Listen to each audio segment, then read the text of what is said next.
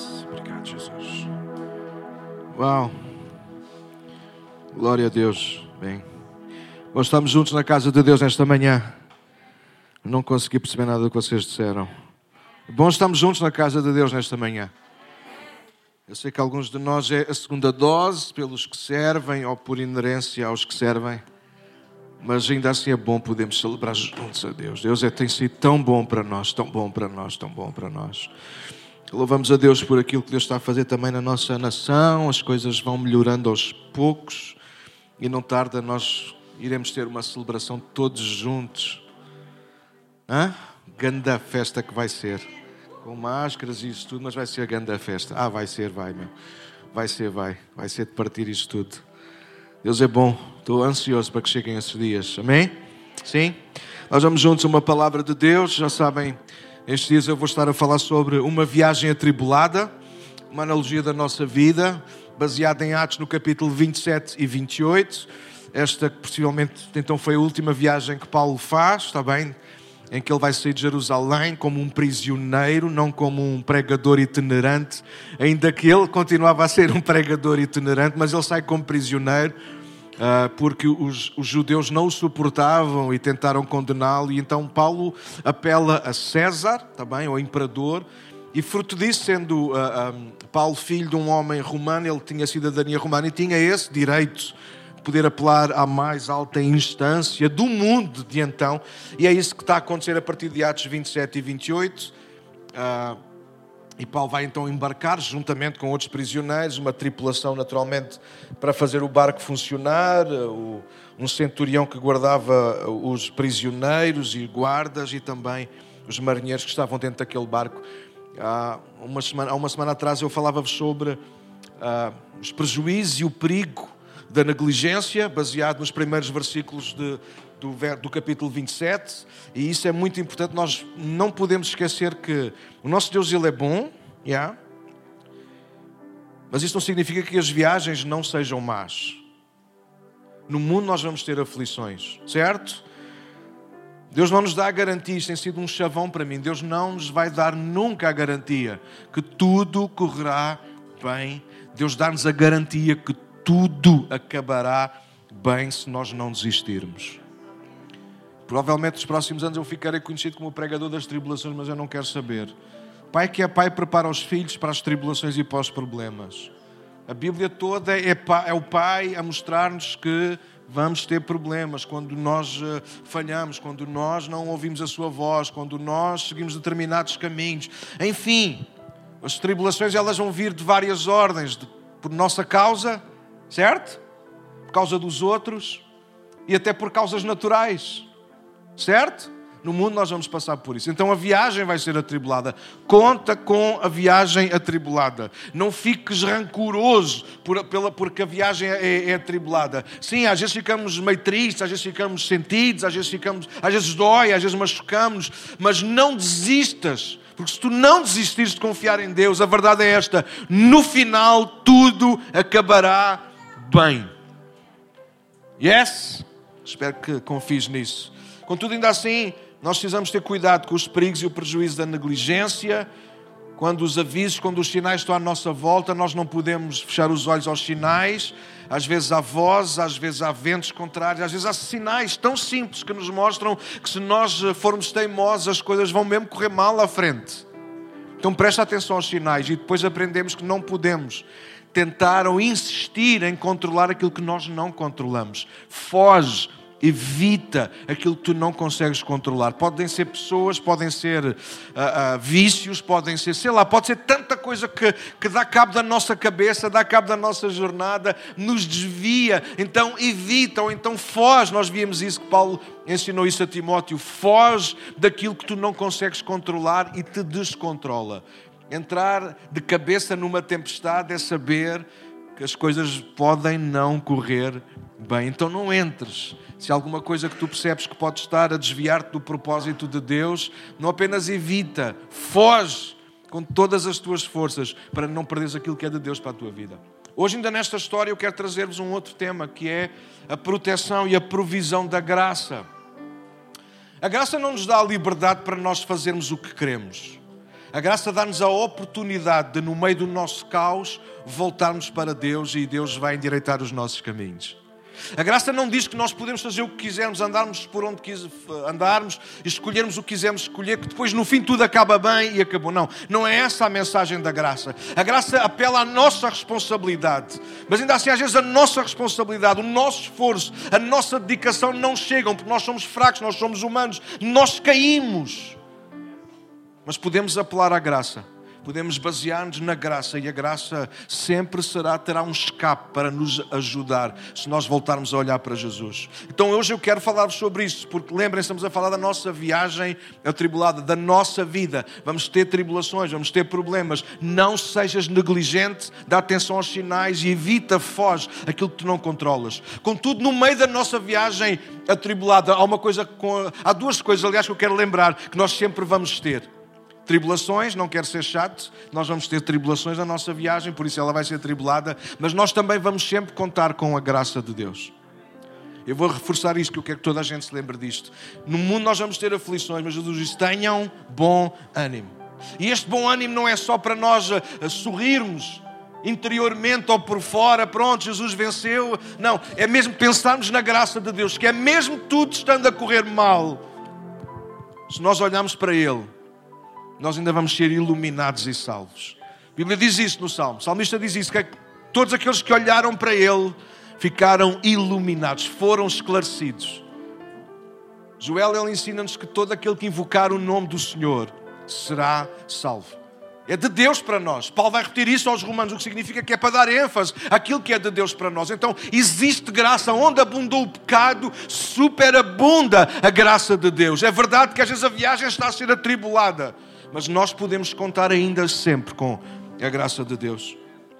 O nosso texto-chave é o verso 24 e 25 de Atos 27, que depois de Paulo, depois de uma noite ou de várias noites atribuladas, Paulo ainda conseguiu numa delas dar atenção e ter paz o suficiente para ouvir um anjo. O anjo diz que se juntou a ele e falou-lhe ao coração, e Paulo passa a mensagem a toda a gente no navio e diz: E Deus, em sua bondade, sublinha a palavra bondade, e Deus, em sua bondade, concedeu proteção a todos que navegam contigo, disse-lhe o anjo. E Paulo sai-lhes a passar a palavra. E agora vejam o que Paulo diz para eles, a toda a gente. Portanto, tenham bom ânimo, tenham coragem. Creio em Deus, tudo ocorrerá exatamente como ele, o anjo, me disse. Uau!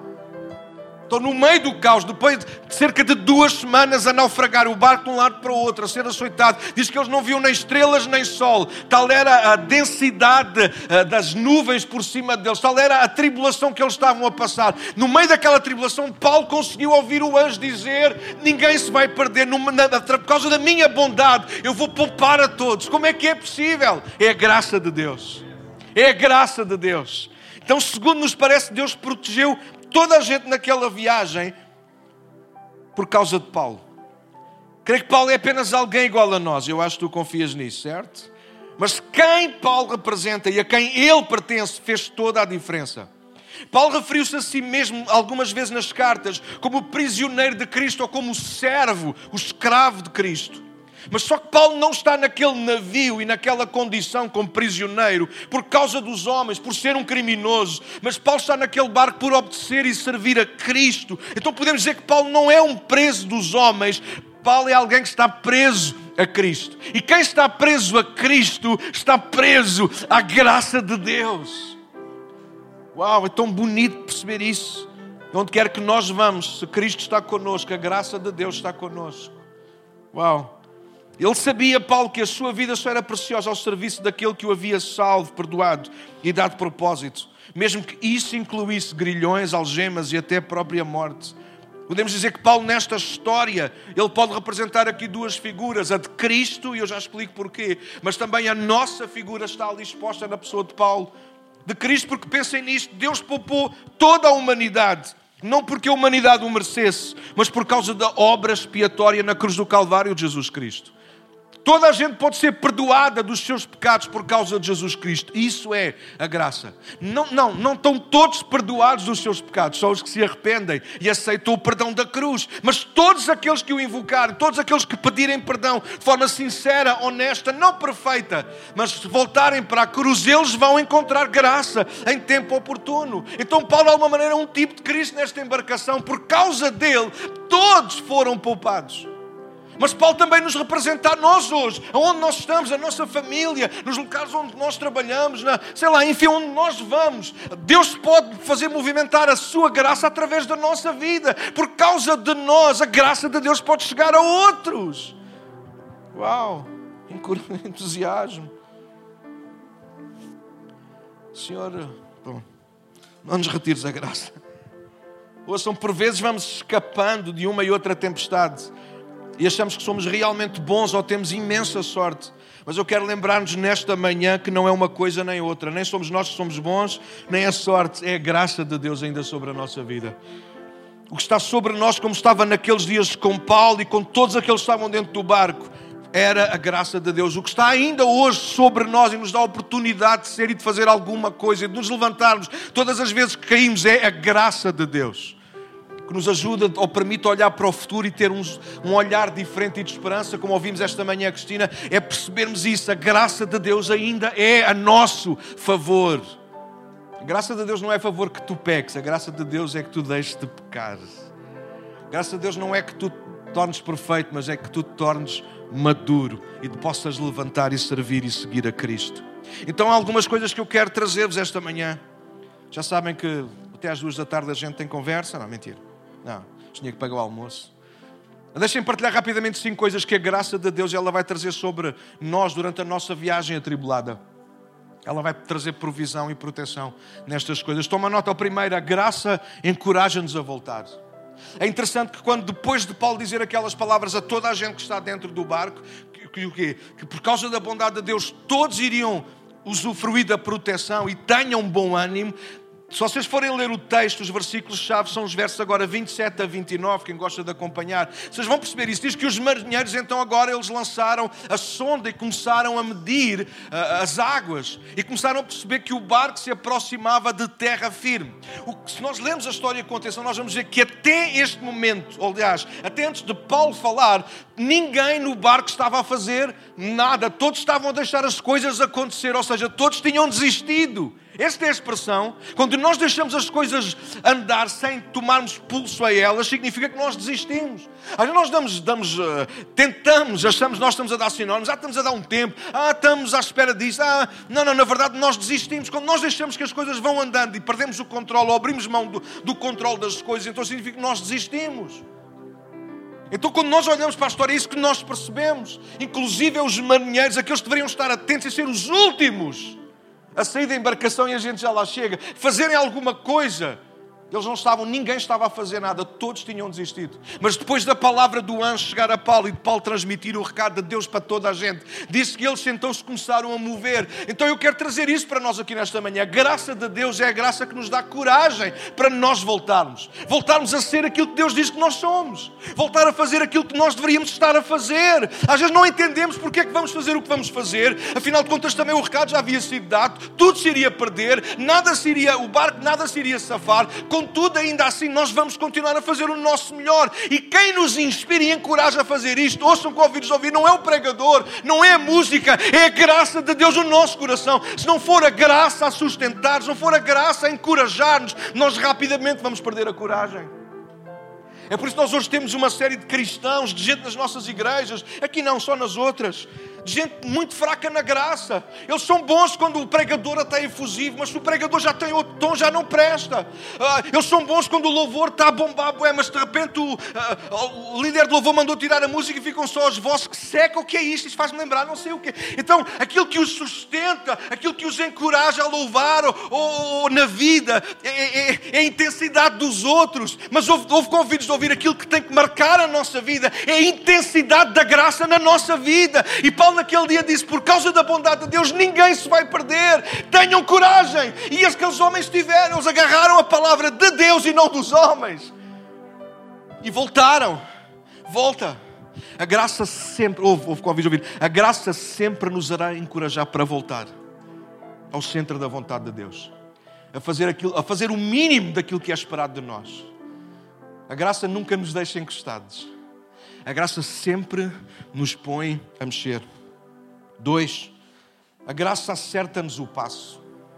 Eu sei que a maior parte de nós não gostamos disso, mas baseado nos versos 30 a 32, diz que aqueles marinheiros, depois de perceberem que estavam-se a aproximar de terra firme, diz que eles iam lançar o salva-vidas e iam se salvar eles próprios. Então eu escrevi, olha, eu não sei se foram todos os marinheiros, mas alguns foram. Paulo, aliás, Lucas que escreve dá-nos essa dica. Eles tentaram fugir do salva-vidas. Talvez eles pensaram, bom, se Deus nos quer salvar, nós vamos salvar-nos. Está aqui a nossa salvação. Mas houve, a nossa salvação nunca vai ser a salvação de Deus. Paulo mandou-os parar. Paulo disse: é melhor que eles não façam isso, não, eles vão se perder. Quando nós nos tentamos salvar a nós próprios com os nossos próprios meios, com o nosso jeito, com as nossas conversas, com as nossas desculpas, com os nossos argumentos, nós acabamos por nos afundar ainda mais. Posso fazer a pergunta retórica? Não respondas se não quiseres. Quantas vezes na tua tentativa de salvares a ti mesmo numa determinada situação, sem ouvires Deus, sem dares espaço de pensar melhor no que ias dizer, antecipaste, precipitaste e disseste o que não devias e te afundaste ainda mais? Às vezes nós afundamos mais as nossas escolhas e essa não é a vontade de Deus. Aquilo que Deus quer é fazer parte das nossas escolhas. Aliás, aquilo que Deus quer é ser a nossa escolha e através da graça Ele ajuda-nos a escolher por nós. A graça acerta-nos o passo, a graça não apenas nos dá coragem, a graça corrige-nos. Quando Paulo escreveu a Tito, ele disse isso no capítulo 2: que a graça de Deus se há manifestado a todos os homens e essa graça ensina-nos. E ensina-nos duas coisas de uma forma muito particular. Ensina-nos a fazer boas escolhas, a sermos homens e mulheres como deve ser, e ensina-nos na vida piedosa, ou seja, na nossa relação com Deus. Eu acho isto tão interessante. A graça ensina-nos. É por isso que eu digo que a graça não nos dá liberdade para nós fazermos aquilo que nós queremos. A graça dá-nos a liberdade e a oportunidade de nós nos chegarmos a Deus e ouvir aquilo que Ele quer. Então a graça corrige-nos. Às vezes nós queremos uma graça que nos deixe na liberdade dos homens, mas a graça da liberdade dos homens não é graça de Deus. A graça dos homens coloca-nos num salva-vidas e depois é salvo-se quem puder. Cada um que se oriente. A graça de Deus sempre se manifestou e manifesta para trazer salvação a todos. Eu amo Deus por causa disso. A sua graça é fantástica. Ela dá-nos coragem para voltar, ao mesmo tempo que nos corrige para nós começarmos a viver de acordo com o plano e a vontade de Deus. Se tu não vives de acordo com o plano e vontade de Deus, então tu não estás a usufruir da graça de Deus na tua vida. Tu continuas a tentar te safar à tua própria maneira e essa maneira de viver vai te afundar mais cedo ou mais tarde. É verdade que Deus, se nós lemos a história toda até ao fim, se tu conheces, vais dizer isso: ninguém se salvou. Aliás, todos foram salvos, mas ninguém foi salvo nos botes salva-vidas porque nada se aproveitou, todos tiveram que chegar a nada até lá. A graça não impede o nosso esforço, a graça não impede o nosso trabalho, a graça não exclui o que nós fazemos. Mas a graça ensina-nos que o que nós fazemos não é suficiente para sermos salvos. A graça diz-nos: faz a tua parte e a graça fará aquilo que nós não podemos fazer. Então confia na graça que nos é oferecida em Cristo Jesus. Pedro disse isto, referindo-se ao dia em que nós um dia vamos estar face a face com Cristo. Mas já hoje nós usufruímos desta graça que nos corrige, nos acerta o passo. Deixa eu fazer uma pergunta antes de passar ao ponto seguinte. A maior parte de nós não gosta, pois não. A gente não gosta que sejamos corrigidos. Há pouco eu estava a corrigir alguém, bem por graça chamei à parte. E não faças isso, estás-me a estragar não sei o quê. E a pessoa olhou para mim muito coisa assim, mas não preferes, não preferes que eu te diga ou preferes que eu visse tu estragares isso e eu não te dizia nada? Não, não, que é que... A correção é boa. Diz que Deus corrige os filhos a quem ama. Ele é um pai que corrige os filhos a quem ama. Deus dá correção. Deus dá correção. A graça corrige o nosso andar, a nossa forma de estar. Três, toma nota. A graça alimenta-nos pacientemente.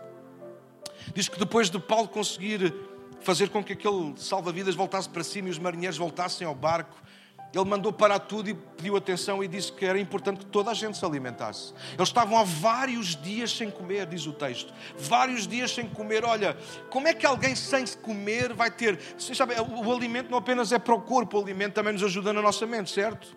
Tu dás, dás, uh, uh, dás formação a, a miúdos. Se eles forem com fome para as aulas, vai ser difícil a concentração. A fome não nos deixa pensar direito. A fome não nos deixa fazer compras direito. A gente compra o que não quer e, deixa, e esquece de comprar o que era para. Certo ou não? Paulo diz: para tu, nós, nós temos que nos alimentar, não só pela força física que isso traz, mas também pela força psicológica, emocional, que uma barriga satisfeita consegue uh, conceder. E se eles estavam à beira de, de, de tomar decisões importantes, como salvarem-se, como iria ser o processo, eles precisavam de comer primeiro. E eu coloco a graça alimenta-nos pacientemente porque eu fiz essa referência na, outra, na semana passada, porque diz o texto que eles eram 276 pessoas dentro daquele barco. Ora, alimentar 276 pessoas depois do caos em que eles vinham a viver durante cerca de 15 dias em alto mar, perdidos completamente, não há ter sido um processo rápido, não há ter sido tipo McDonald's, não há ter sido fast food, aquilo demorou o seu tempo a que toda a gente comesse. Lembrei-me dos dias de Jesus quando ele alimentava as multidões, 5 mil homens, fora mulheres e crianças. Levou o seu tempo. Não sei aqui quem serviu as refeições, mas a verdade é que quem preparou sequer as refeições, quem as serviu, o tempo que levaram, pensem comigo nisso. Mas é assim que a graça faz connosco. A graça não é fast food, a graça não nos dá comida rápida, a graça, a graça alimenta-nos pacientemente. A imagem, quando eu preparava isto, que veio à minha mente, foi lembrar-me das primeiras papas que nós demos aos nossos filhos, aos nossos netos. Vocês sabem, alguns de vocês já passaram por isso. E as primeiras vezes a gente, por um lado, está eufórico, ai, vai ser a primeira papa, por outro, ai, a javardice que vai ser. Alguém sabe do que eu estou a falar? É preciso muita paciência, ou não? Ninguém pega na colher, ah, terceira colherada no bebê, ele. E depois ri-se ainda por cima na nossa cara e a gente larga a colher e diz, agora come sozinho. Não, tem que se ter paciência. E a graça é assim connosco. Porque às vezes nós estamos feridos, às vezes estamos cansados, às vezes estamos. Levamos tanta castada nas viagens da vida mas a graça é paciente. Há um texto que eu amo, que é o Salmo 23, diz que Deus prepara uma mesa para nós diante dos nossos inimigos. E, e, e isto fez-me repensar, de facto, eu sempre pensava naquela mesa assim como a graça de Deus, é verdade. A graça de Deus, mesmo presente no meio da pior batalha que a gente pode estar a passar, ainda assim Deus está lá a alimentar a nossa alma. Mas não é só. Porque é que no meio daquele texto depois falar de vales sombrio da morte, disto, daquilo. Ah, olha, no, no, à frente dos inimigos há por uma mesa, porque antes de ir para a batalha tu tens de comer. A gente, eu sempre olhei para aquele texto como pronto, eu estou à frente dos inimigos e estou a comer. Os inimigos estão lá a tentar me atacar e fazer mal. E eu estou à mesa a comer descansado. Não, não. O texto está a dizer é tu tens de fortalecer. Tu tens de preparar para as batalhas da vida. Como? Alimenta-te da graça.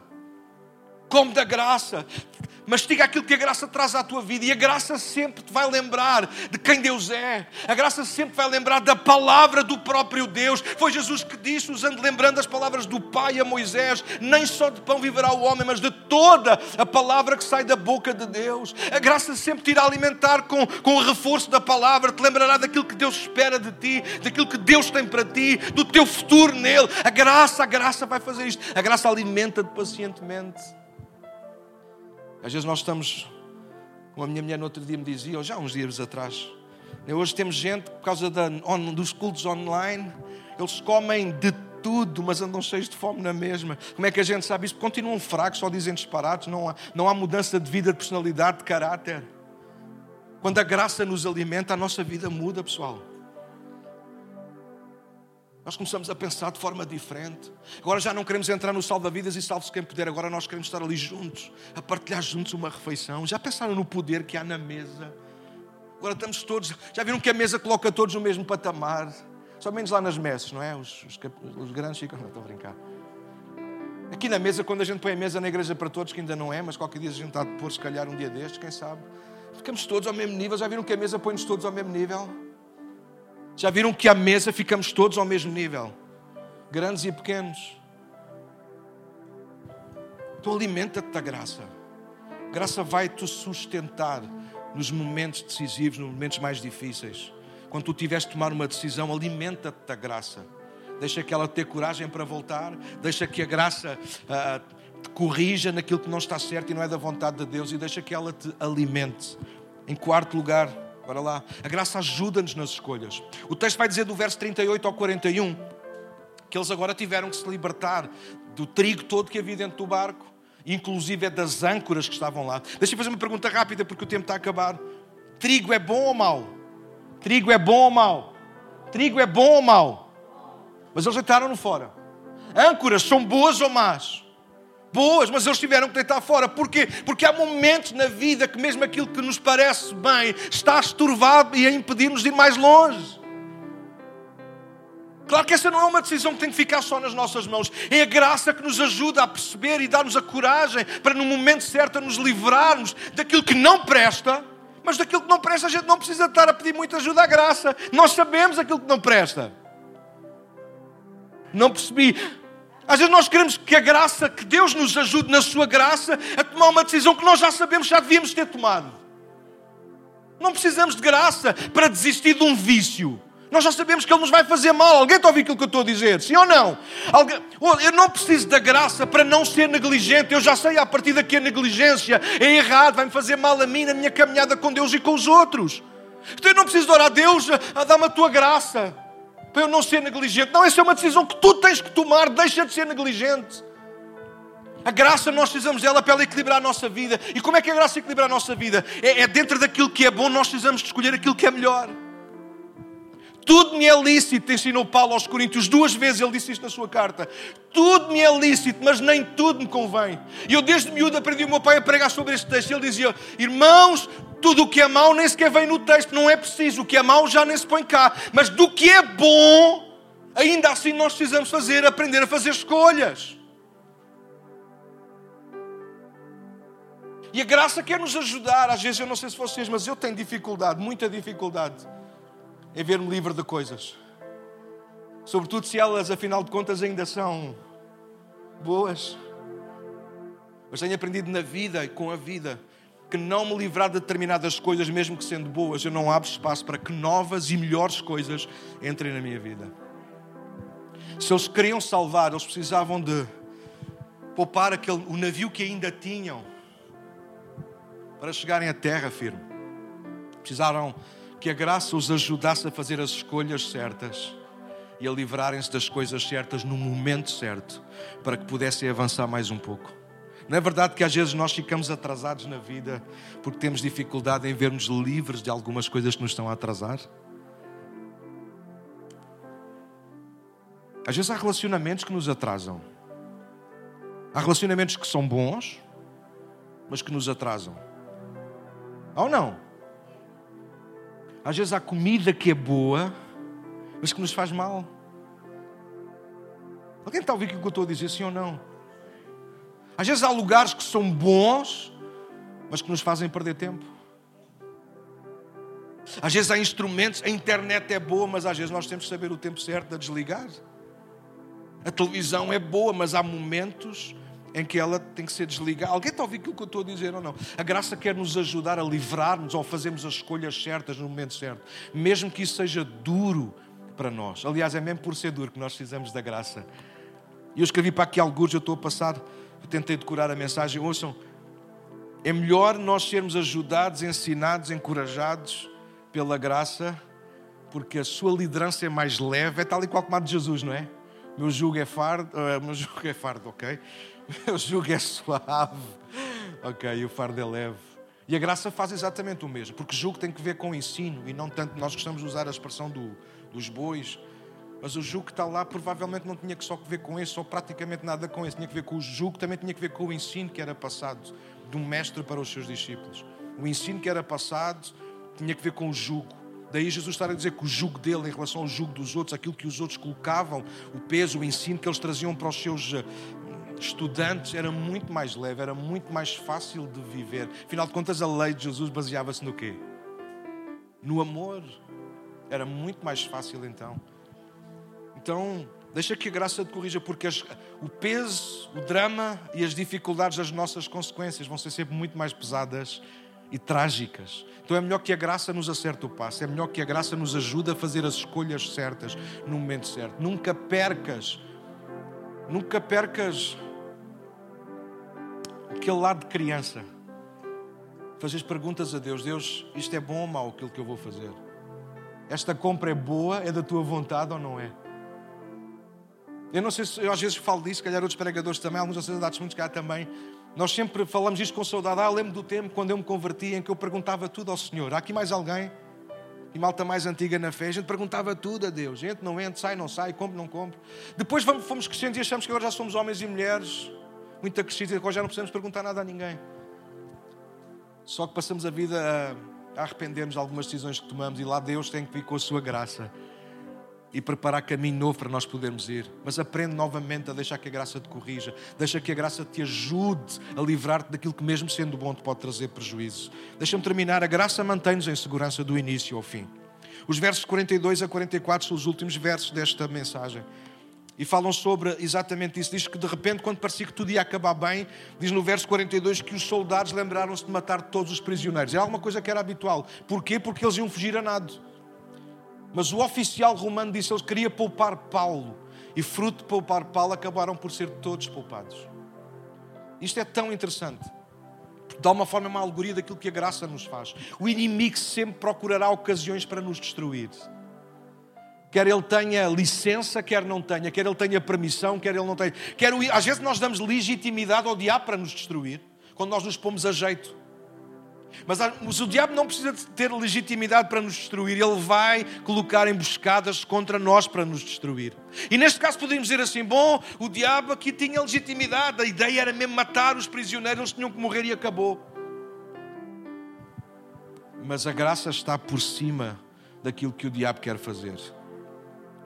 A graça de Deus vai nos não apenas inspirar, ela vai literalmente trazer-nos segurança do início ao fim. É por isso que tem tentado a ser a frase-chave da minha vida nestes, dias, nestes tempos.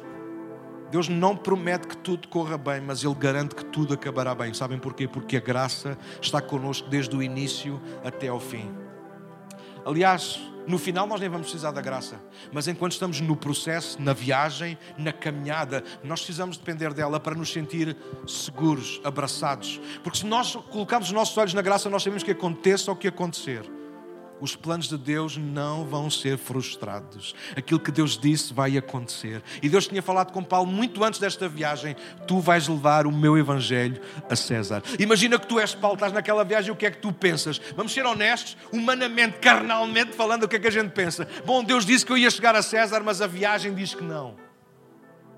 Deus disse que eu ia chegar a César, mas agora os soldados vão me matar, então eu não vou chegar a César. Mas Deus não muda a sua palavra. E a graça de Deus é a segurança que nós temos, que a palavra de Deus, ela não só é verdadeira, como Deus é fiel e Ele se mantém fiel à sua palavra e ela não volta para trás vazia. Sim, às vezes sofremos uns arranhões, às vezes sofremos umas ameaças, às vezes até passamos fome, frio, às vezes somos perseguidos tal e qual como Paulo passou, mas ele disse que ele aprendeu uma coisa no início do seu ministério. Ele ouviu a voz de Deus a dizer: "A minha graça te basta". E a verdade é, deixem-me terminar com isto, infelizmente nem sempre a graça de Deus tem sido suficiente para nós. E houve, houve convites a ouvir porque isto é de Deus para a nossa vida. Se a graça não for o teu sustento, nada mais o será. Se tu te agarrares a outras coisas, tu vais passar fome. Aquilo que nos sustenta enquanto estivermos nesta vida. Vai ser a graça. A igreja pode falhar. O pastor pode falhar. As pandemias podem fechar a porta e de repente nós ficamos sozinhos, mas nunca sozinhos, porque a graça de Deus, ela sempre esteve conosco. Eu hei de preparar um daqueles discursos muito emotivos meus, quando nós reabrimos outra vez com a casa cheia de gente, para envergonhar aqueles que foram bandidos ao longo da pandemia e nos abandonaram de diferentes formas, mas ao mesmo tempo honrar aqueles que, apesar da pandemia, foram instrumentos da graça de Deus para esta casa e para a nossa vida. Porque a pandemia vem e vai, meus queridos, mas a graça está desde o princípio até ao fim. Fica de pé comigo nesta manhã. A graça vai garantir que tu fiques seguro. E a gente pergunta, Daniel, como é que, como é que um gajo faz. Gajo, não sei, desculpem. Como é que a gente faz para ter a postura de Paulo, mano. É graça, meu.